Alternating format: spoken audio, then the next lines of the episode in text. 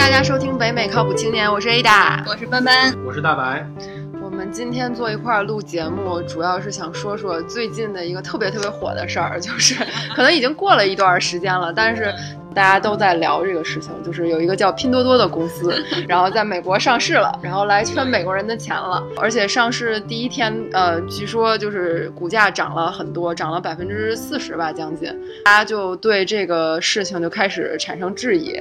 其实个人还是挺希望，比如说中国的公司在美国上市能，就是有一个好的形式。因为如果要相比较而言，对我来说买股票或者怎么样，如果这个中国公司和美国公司差不多的话，那我可能倾向于 买中国公司。对啊，有一点那种情节。对，哇，我觉得那段时间所有的就是刷屏公众号对完全刷屏，而且刷了好多好多天，每天都是拼多多。我感觉那个时候好像对拼多多还不是特别了解，但是它的广告真的是，我不知道你们。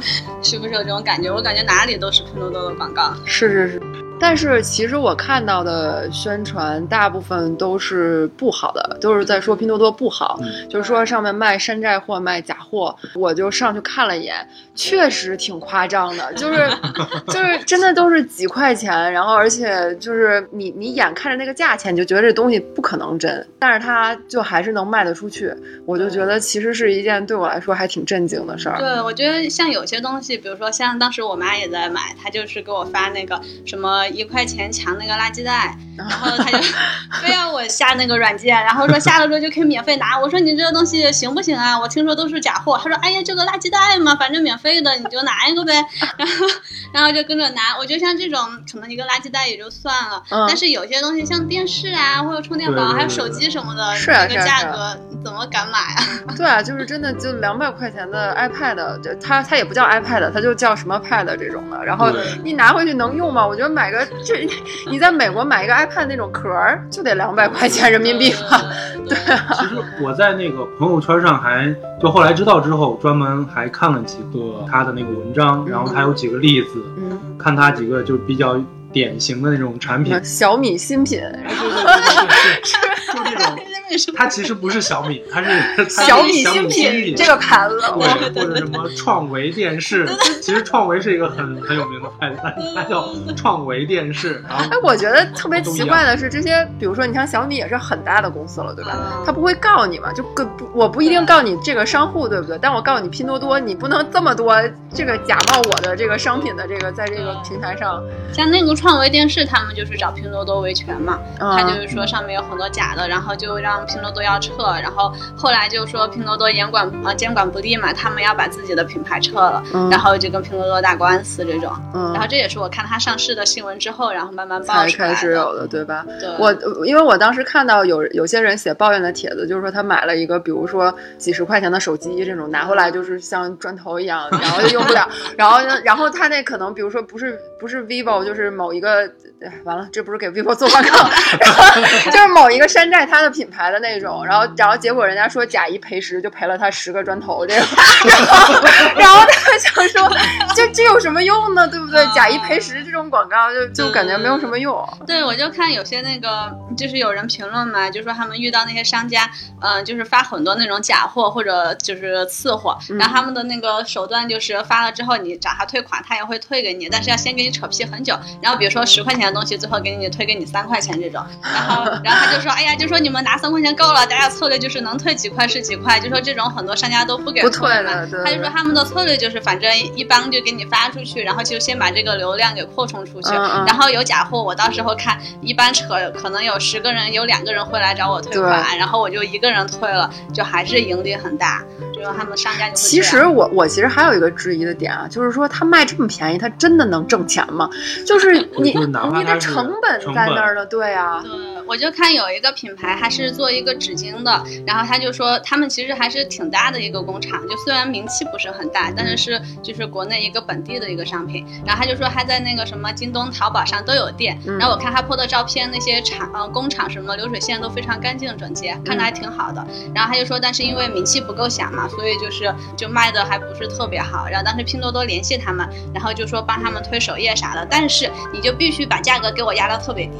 然后他们当时就想就试一下嘛，就压到几乎没有什么利润，可能就只有几毛钱的利润，然后就说让他推，他就说但是效果就非常好，两天之内可能就成爆款了那种，就帮他推到首页。对，然后他就说那个利润其实还挺可观的，就是靠走量呗。对对，就我觉得这是一个比较好的一个正面的一个例子吧。确实，在我目前为止听到 关于拼多多的新闻，其实大家想用拼多多，也就是想要找这样的东西，对吧？他并不是想找一个就是假冒伪劣的产品，他是想找一个便宜，然后愿意大量出货的这么一个。对，要不然就拼什么呢？对不对？对，我就觉得那些山寨伪劣什么的那些厂家，其实就是对这种良心厂家来说还挺不公平的。是是是，就把这个市场搞坏了。其实我觉得还有一个比较讨厌的就是他让别人给帮你砍价这件事儿，我不知道你们听说没有？就就是他是这样的，如果你能拉人进来下。这个 app 成为这个活跃的用户，然后他不就相当于他的那个流量就很大嘛？然后于是你就会有很多根本不认识的，也不是不能不认识，就很久不联系的朋友，然后突然给你发说你帮我砍一下价，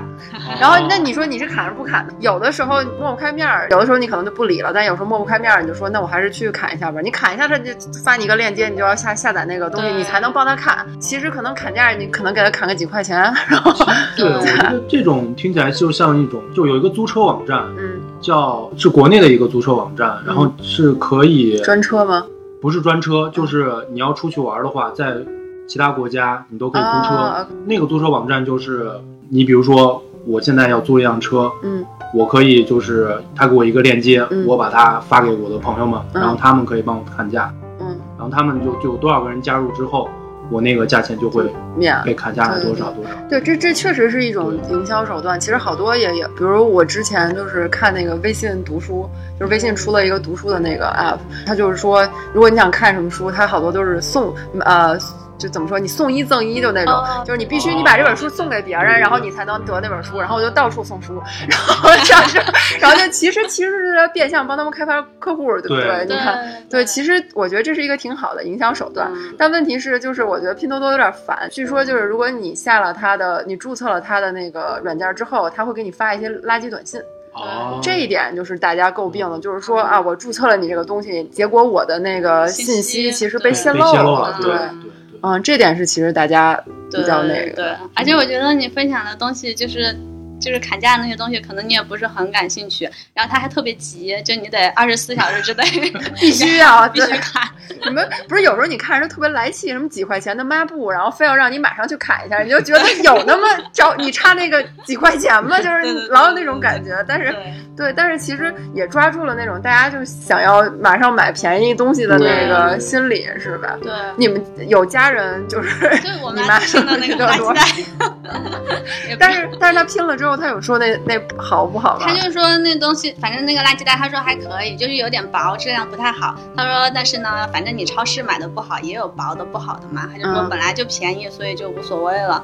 他就是属于那种，我觉得你有也没事儿，没有也没事儿，就是随便拼一下。对，感觉比如说电子产品可能就不适合在那儿买，但是一些生活用品，就是我记得之前前就是我跟那个阿瓜主播，他不是上 MBA 嘛，然后当时我们去买一个什么东西，他就说，其实有些时候是价格决定你买什么，并不是这个质量。就比如说当时他们家要烧烤，他要买一个烤盘儿，你知道吧？就你用一次，就他也不知道之后要会不会再用，然后就比如说用一次用两次，最多就是这样子。到那个超市里面。看你就去买了那个最便宜的，其实那最便宜和最贵的可能差不了几块钱，最贵的可能还能使得用次数多一点，但是你当时就觉得你这之后不会再用了，对吧？你用一次，那你为什么要买那最贵的？就直接就买了这个最便宜的。我觉得其实生活用品很多时候就会让你走到这么一个境地，就尽管对，尽管它比如说质量不好，有什么乱七八糟塑料的味儿啊、工业的味儿啊，但都尤其是对消耗品啊这些，对，没错，就不是那么重要。比如说不是你吃的东西，或者不是你。就是经常会、天天会用的那种东西，反复会用。就如果要是一次性的话，我觉得其实大家往往就不并不关心那个质量到底有多好。对，而且你也不会要嚷嚷着要去退，我感觉。对，所以 所以我就觉得 他他卖那种假货烂货嘛，我就觉得其实好多人说什么，哎呀，你们就是有钱的不懂穷人的那种消费需求啊什么的，我觉得听了这种其实挺难受的。你看他比如说卖那种比较伪劣的电视啊什么的，可能他确实很便宜买回去了，哎，然后评价也很好，又亮又什么的，但是他虽然便宜，可能可能过一两周他就坏了呢，那那你还要把它扔出去？对，你有谁会去帮他们售后呢？有没有人管，对吧？我就觉得其实还是在欺负穷人啊，还这样。哎，反正我觉得买买便宜货跟那个就是假冒伪劣真的是不是一回事。对，其实我觉得就是这这个这种拼多多这种模式，也不是只在国内有，美国也有啊，像 Groupon 什么的，其实不都是 Living Social 不？其实大家都是拼的这个概念嘛，就是说他发一个便宜的东西，然后鼓励大家都去那儿买这种。但是只不过我感觉他们卖的更多是。类似于 coupon 就是打折的东西，或者是门票，或者是就是 membership 就是这种打折，好像实物的东西没有那么，或者说你去某个餐馆吃饭，他比如说你几刀能买十几刀的什么卡这种的，这就跟国内那种团购网一样。对啊，对啊，对啊。对，我觉得这种大家一起拼个便宜的东西就挺好的，但是就得质量得保证，对吧？就像那个纸巾一样，可能有些好东西它没有途径，你把它这样弄一下，抢个便宜货还挺好的。其实我觉得质量没有保证吧，也不是一件，就是说这产，我觉得你看这市场上，它有好的产品，它也有差的产品，对不对？它都是存在即合理，就是你没有钱就就呃这么说是不是不好？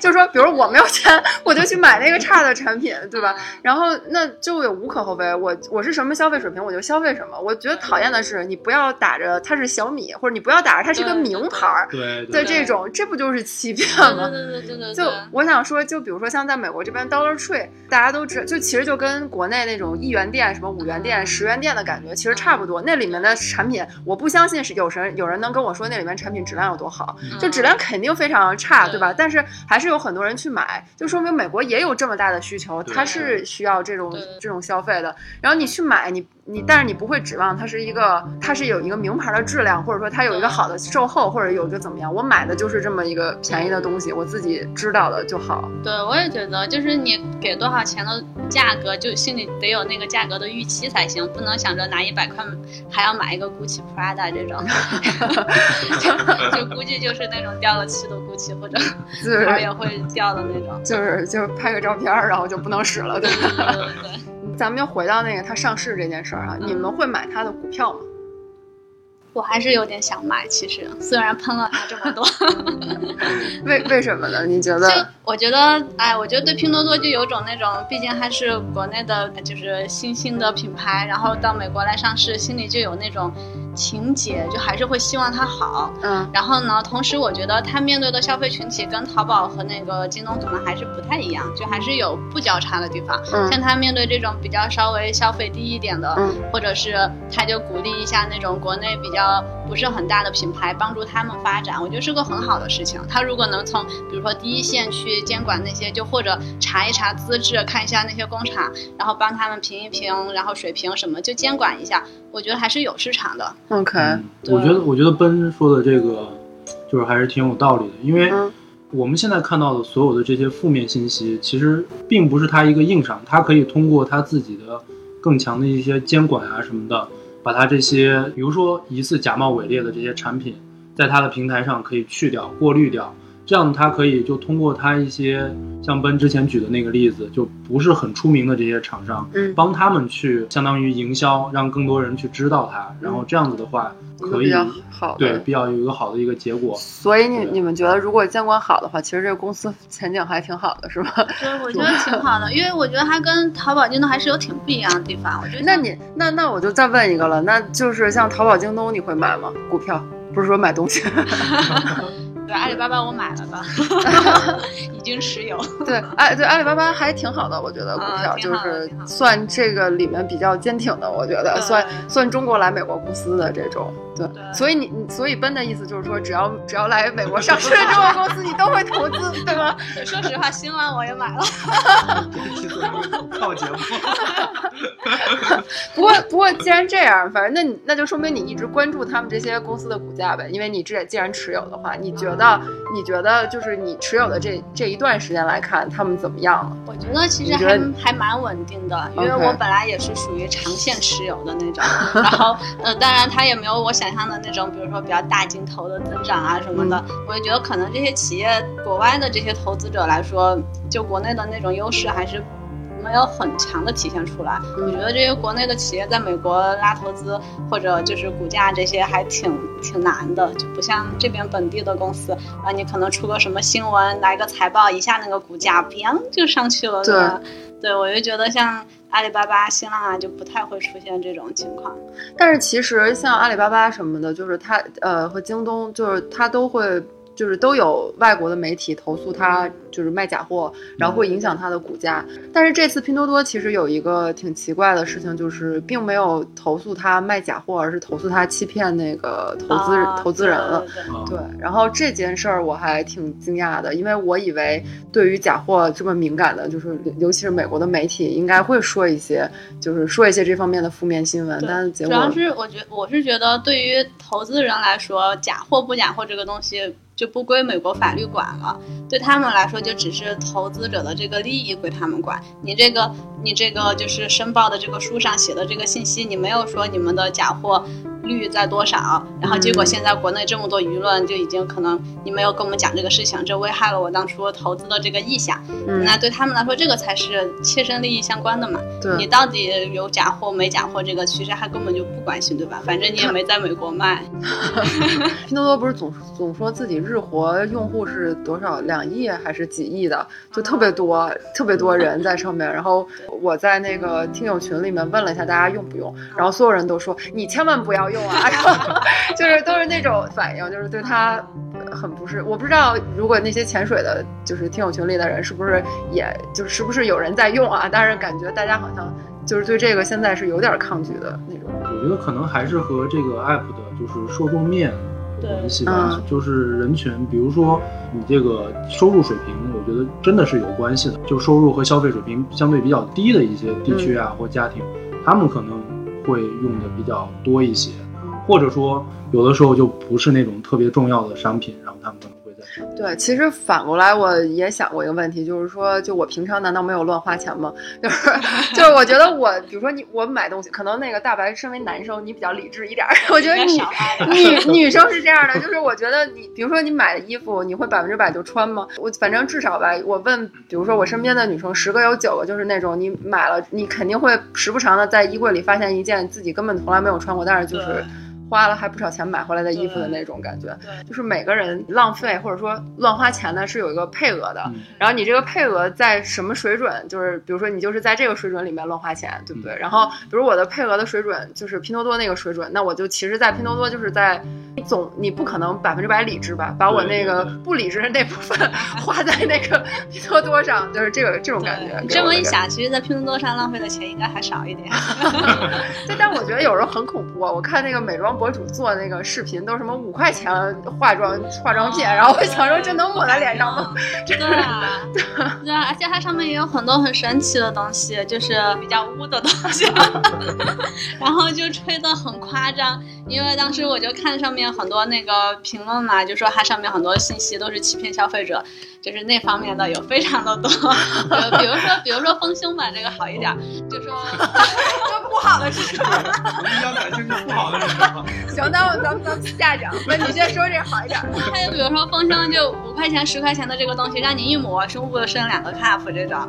然后，那那些整容医院对 挣什么钱？类似的就有很多，就这。种类似的，然后但其实你知道吗？丰胸其实没有什么可以用的嘛，一般就就只能做手术、锻炼什么的。然后但是就这一类的，它其实有很多很多，就稍微一搜，有各种你觉得很神奇的、不可描述的东西。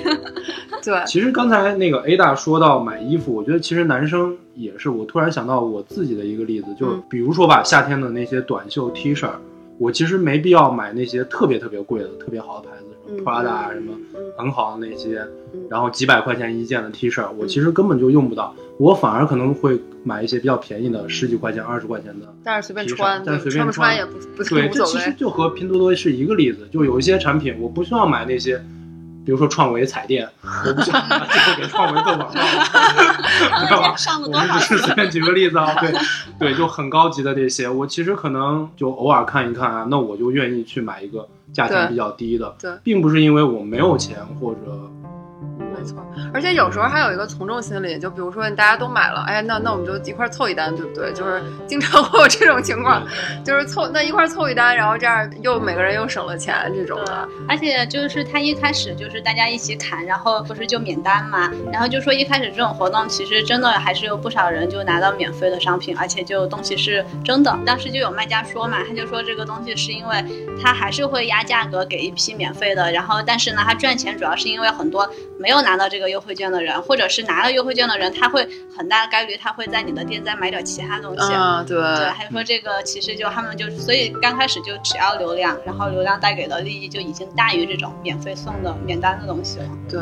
但是我现在发现，就是国内在美国上市的公司，好像大部分不是那种视频的网站，就是这种卖东西的，就是平台，都是靠用户在撑，就是都是在吹自己，也不能说吹吧，人家真实就有那么多用户流量的，就说我用户流量是多少，然后其实真的挣不挣钱、盈不盈利，其实还是其次，主要是流量在那儿，于是它就可以上市，就可以在美国圈钱，对吧？不知道你们怎么看？你们有觉得这个东西是泡沫吗？就是会太夸张了吗？它那个不是很多那个销售额都是刷单刷出来的嘛，那个就是那种用户数据就完全是虚假的嘛。他就说什么，比如说你个一百单，可能有五十单都是刷出来的。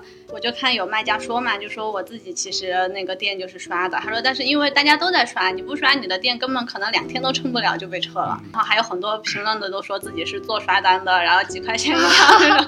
哎，其实其实说实话，就是我先提醒大家一下，就是在 Amazon 上买东西，其实现在也会出现这个问题。对，就是 M 总也有这种。就是当然，它不是 Amazon 官方的，它就是说有的第三方的商家在 Amazon 上卖东西，然后呢，他就因为大家一搜，他会把那种流量或者评论最多的那个，他会放在上面嘛，然后他会说我推荐这个，就是他会计算的方法是这样，然后于是他就会比如说拉一个微信群，这群里有几百个人说，让你都去买我的商品，然后我把钱退给你，但是你必须要给我写好的五星的 review，然后这样的话呢，就会有很多的人来买，比如说他他找了一千个人就上去，我觉得一千个应该 review 应该挺。多了，很高了。对你随便买个东西，你看这人有一千个一千个 review，你就会去买了，你知道吧？你就肯定会买。最后就是最后就靠这个挣钱，但其实那东西不一定好啊。你想，其实我知道的是，就是 M 总其实现在内部已经开始就是去调查了。他们通过一些大数据的分析啊，或者什么的，就看比如说我如果比如说像我，我是一个账户，我就老是参加一些这些刷单的一些项目，嗯，我每次买一个东西。啊，就是说我永远都是给五星的，那就不是。M 总会查出来我这个账户，然后会把我的这个屏蔽了，评论给屏蔽掉。我还可以继续用，但是我之前所有的历史评论就已经都没有了，是吧？对。啊，那天我看 Yelp 上有一个挺逗的，就是咱们 local 的一个饭馆，中餐馆，然后那个中餐馆可能也是。就是我觉得他可能也没意识到这件事情的重要性啊，就是说他在那个他自己那个发票上，就比如说你买买完单，他那个发票上他打了说，如果你在 Yelp 上给我们五星评价，拿英文写的还是，然后那我就给你五块钱的 store credit，就是你下次来的时候我给你减五块钱哦。然后呢，这个这个这个东西就被照着照片传到 Yelp 上，然后 Yelp 就说这个店就是涉嫌就是引诱这个客户给他好的评价，于是就把他的评论关闭了。哇。我就想说，这个店真是得不偿失，而且他还是拿，他是一个中餐馆，其实他并不面。我觉得那个中餐馆不是那种给外国客人的，就是大部分是给中国人的。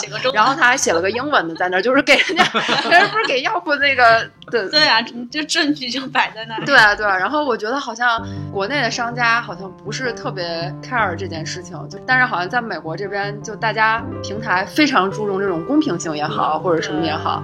比如说，比如说像那个大白刚才说的，阿蒙诺他有这个对策，你就会说。你就会相信他啊，他刷单的那些可能会被滤掉一些，你还是可以，比如说百分之八十什么相信他这些 review 的，对吧？说白了，对于我们这些消费者来说的话，其实还是需要一个健康的一个平台，嗯来告诉消费者就比较好的一些信息，比较至少是比较符合事实的信息，对，而不是被误导这些。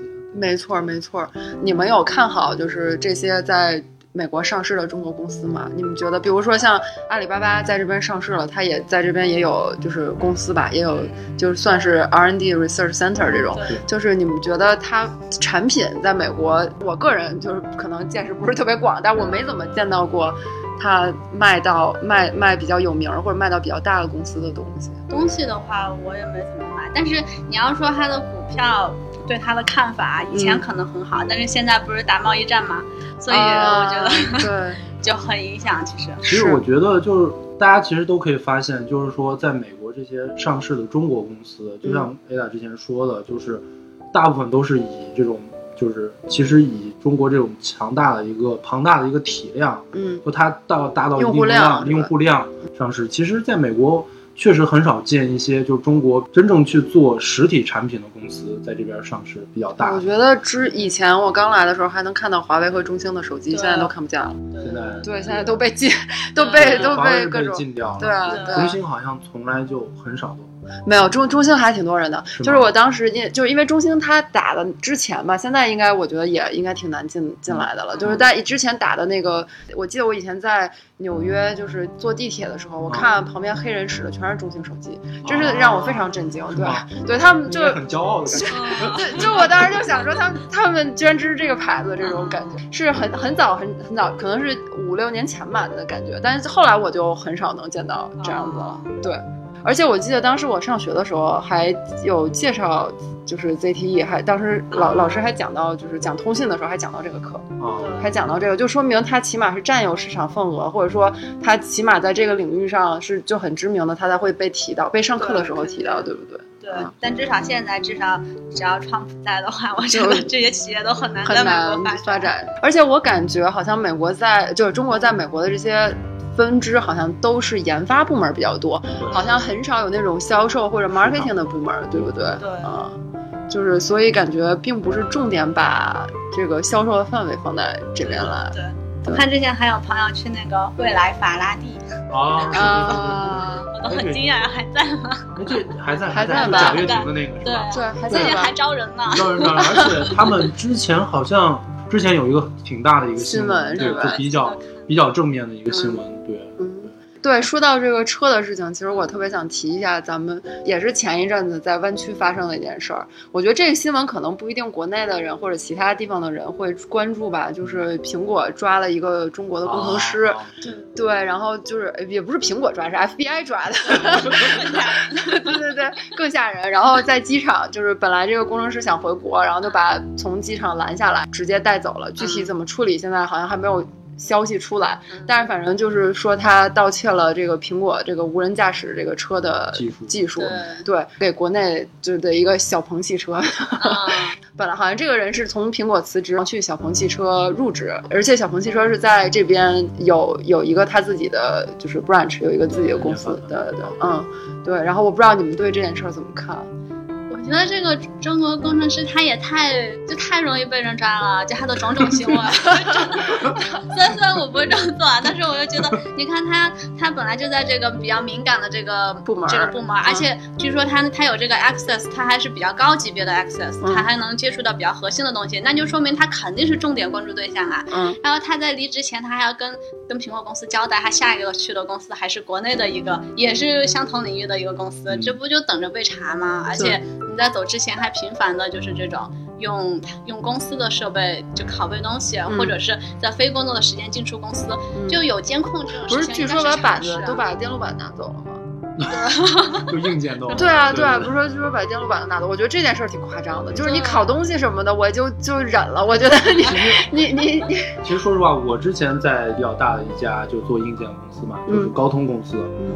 像我做的部门就是做手机芯片的，嗯，就是我们也有那种实验室，嗯，但你进了实验室你就知道，其实有很多那种，就比如说我现在正在研发这一代产品，但上一代产品我已经结束了，嗯，那上一代产品那些板子呀什么的，它就乱放，当然就它最终会就会有人会把它收拾好，就定期会收拾，但在这个收拾之前，那些板子其实都是乱放的，就。你很很可能会给你造成一种假象，就说，哎，我随便拿一个走，我我拿走。但是我相信那些东西应该都是编号的，就是你都会。是，其实是会编号。你像我之前，比如说我出差，我要带一块儿就是新的一个板子手机去去另一个地方，比如说要调试干嘛的，不用给任何人去请示或干嘛，我直接啪装到我包里头，我其实就走了。嗯。走了之后，然后过去之后再从我包里头拿出来，然后再去对，在这调试。拍个照。所以其实就。会给你造成一种感觉，就是说你好像挺随便，你好像很随便，公司也不 care 你这些。但其实说实话，就是你像，尤其是像我们做这种硬件公司，嗯，高通是一个比较就是注重这些的，其实芯片啊什么的，美国有好几家就大的公芯片公司，就是你在进入之前是要调查你背景的。对，高通就是其中一家。对，就是你需要拿签证还老会被 check。对，对，我们我们我们北高村就有一个主播，黑人主播就经常被 check。对，然后我算比较好，但是就是说他这个 check 就你你一旦进去之后，就是你第员工第一天入职，他就会告诉你这些，他会给你 training，就告诉你知识产权这些东西，然后告诉你你应该做什么，不应该做什么，很明令的就告诉你这些。而且他这个就是，比如说这些 training 都是每隔大概半年啊、一年啊，还会再给你来一次。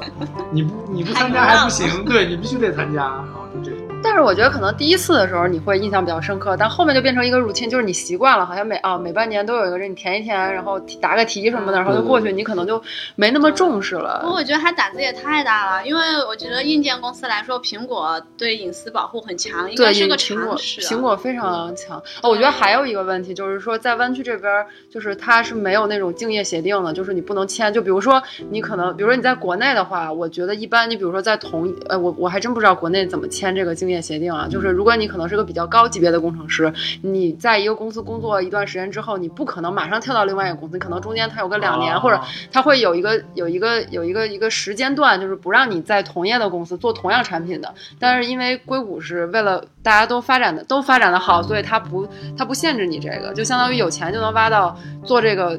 这个东西的人去，如就我我的想法是，如果你投足够多的钱，难道你就你就把苹果的那个 team 挖过去，不行吗？就是我的意思是说，为什么你要投这么多钱给一个人，然后让他人去把冒着风险把这个板子把这些东西带出来呢？对，所以我觉得他这个风险预估能力真的是有问题。我不知道是因为他工作太久，或者自己级别比较高，就有点就放松了，对，有了错觉，觉得自己可以搞定，还怎么样？我觉得他可能真的就是。轻视了这个，就没想到会出这么大的问题，可能没想到这么快，因为他可能觉得自己赶得上逃走。对对，因为其实知识产权啊这些东西还是挺严重的，就至少至少在我我看来，我每次想到这些，我就觉得。哇，这个这种事儿是一个很大的事情。比如说我跳职的跳槽的话，我从前一个公司，比如说有一些代码啊什么，如果在我电脑上，嗯，我都觉得我肯定会清除掉，因为万一被抓到，这其实很对啊，对啊，是啊，是啊没有必要，没有必要靠这冒这个险。对啊，而且我觉得本来在美国很多人就。可能因为某人说的，就很多觉得很多这些留学生都是间谍之类的。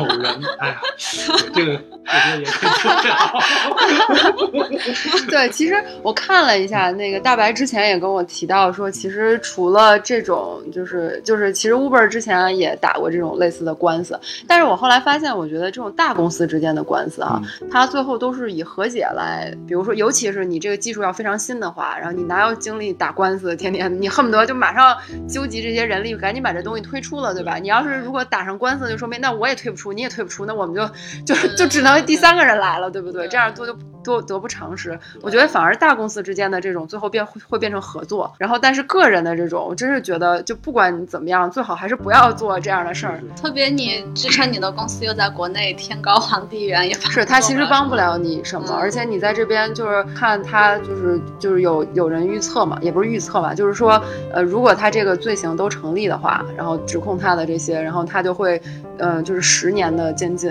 或者二十五万美金。就你这个，就相当于毁掉了。对啊，以后而且就就算你十年监禁出来之后，哪个公司还会再雇你呢？对不对？对，只有回国也对十年的十年，你的技术已经发展到什么样了？你就要所有东西都要重新学，对不对？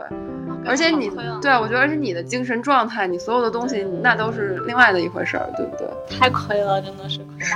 对，而且而且他这个事件其实发生的也是比较一个敏感的时候，嗯，对，就刚好是中美贸易战的好多双眼睛就在。我我只是觉得，就他是什么时候？是四月份被哎，不是四月份，五月份，六月六月份。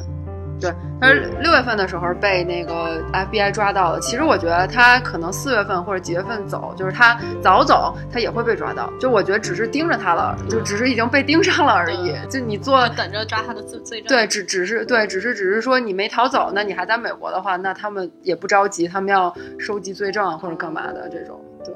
而且我后来查了一下，其实这种事情在苹果里面，就也不是说没有发生过。之前就是一年，他会对对对。他会其实抓不少人，就是，只不过是因为跟我们离得太远了，所以就不太知道这些事情。对。我之前也是看啊，一年能抓三十个人，就说明苹果的东西真的很值钱。这么多人冒生命危险，不能说冒生命危险，冒着那个被被罚款、被监禁的危险，然后一定要把这机密偷偷出去，对吧？我觉得另一方面想，如果你是一个特别有价值的工程师，对不对？其实你出去也是可以把自己卖不少钱的，就可想而知这个利益有多大。大对，就是无人车这个，大家可以看看无人车的股票 是不是？对，不是，主要是问题是现在无人车都没有上市，对啊，都没有没有处投资，对，看一下未来已经被收购了或者。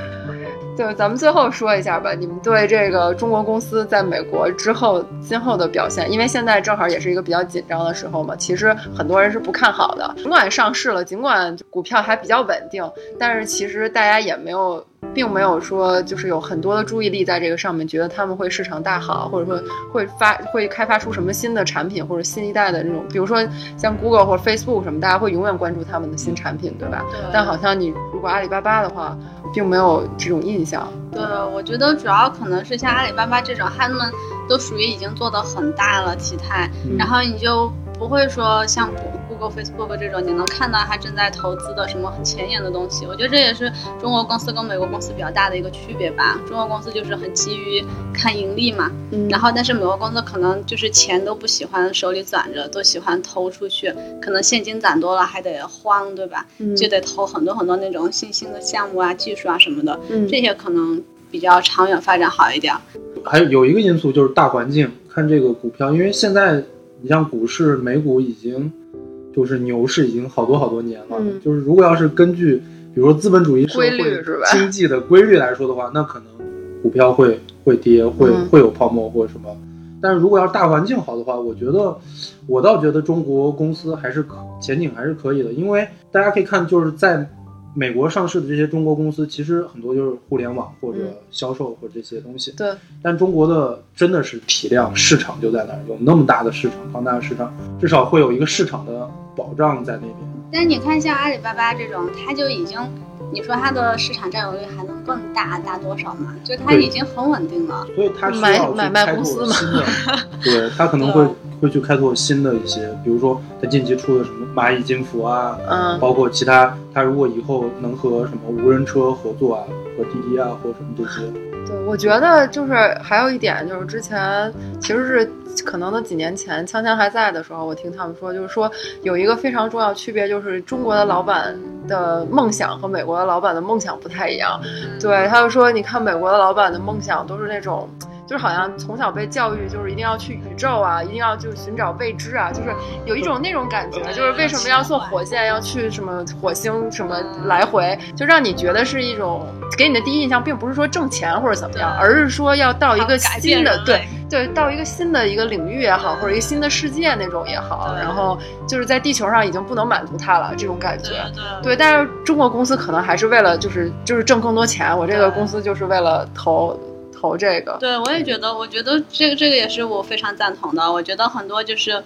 美国的公司，它可能发展的东西，因为很多技术一出来，新技术一出来，它可能你也不知道用用在哪儿，是吧？对你得可能要几十年才能让它真的投入使用，现金可能现金流才会出来。但是美国人就很乐于去做这个事情，他觉得这个东西它可能整体是提升人类的生产力的，对，对他以后肯定会有用的，就反正他就愿意去做。但是你如果中国你在五年、十年看不到这个盈利，可能就没有人愿意去投资。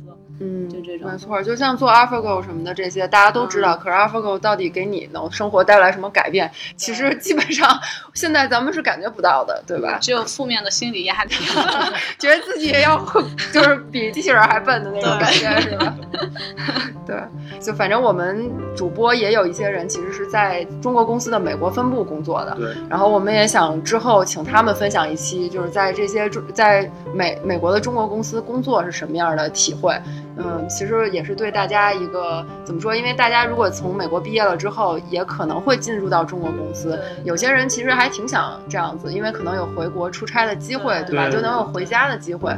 然后这其实也是一个 benefit 对我来说。然后。但是肯定是有好有不好的嘛。到时候我们就请他们也来讲一讲，就是这件事儿到底好在哪儿，不好在哪儿。然后也请大家来期待我们下一期的节目吧。然后我们今天就录到这儿，谢谢大家。